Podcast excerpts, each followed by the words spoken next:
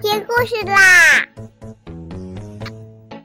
听燕燕老师讲故事啦！我爱听故事。嗨，小朋友们，晚上好！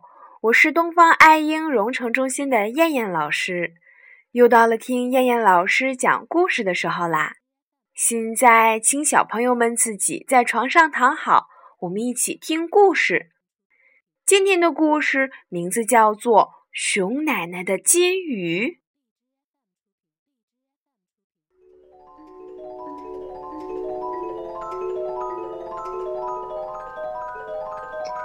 萤火虫打着灯笼，照亮了熊奶奶家的小院儿。小动物们围在熊奶奶身边，看熊奶奶斗金鱼。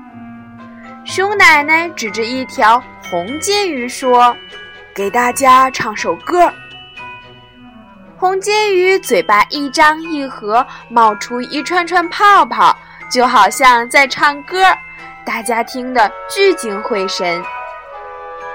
熊奶奶又指着一条蓝色的丹凤鱼说。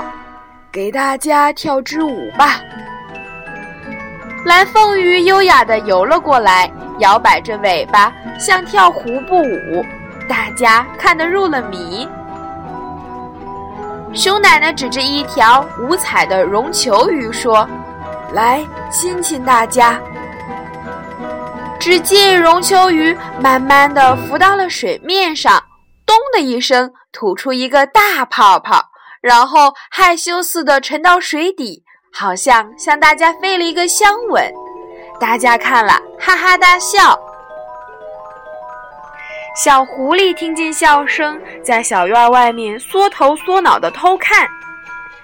啊，这么美丽的金鱼，一定能卖个好价钱。小狐狸想。第二天，小狐狸趁奶奶出门买蜂蜜。偷偷地溜进了熊奶奶家，把金鱼装进塑料袋偷走了。小狐狸带着金鱼到集市上喊：“嗨，好玩好看的金鱼，大家快来买呀！”大家听见喊声，都稀奇地过来看着。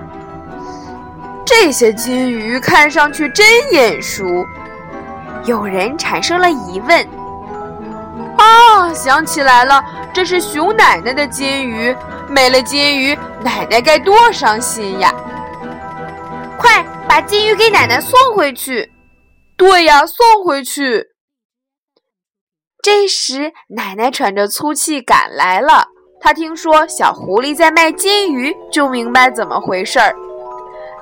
大家不要批评他了，熊奶奶说。小狐狸一定是看到金鱼寂寞了，就带它们出来散步，不是吗？小狐狸。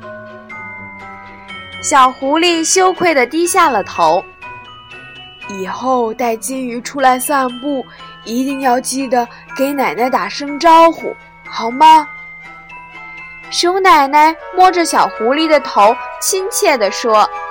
小狐狸认真地点了点头。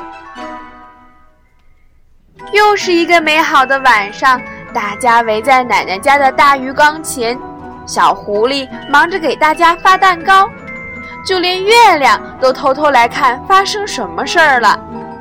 发生什么事儿了？动动脚趾都知道。小狐狸从此以后再也没有偷过任何的东西。好了，小朋友们，我们今天晚上的故事就先讲到这儿吧。我们明天再来一起听故事啦！现在闭上眼睛睡觉吧，小朋友们，晚安。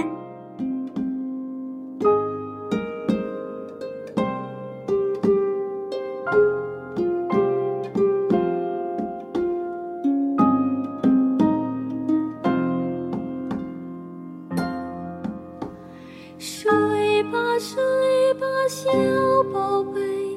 太阳下山天色晚，睡吧睡吧，小宝贝，好梦。陪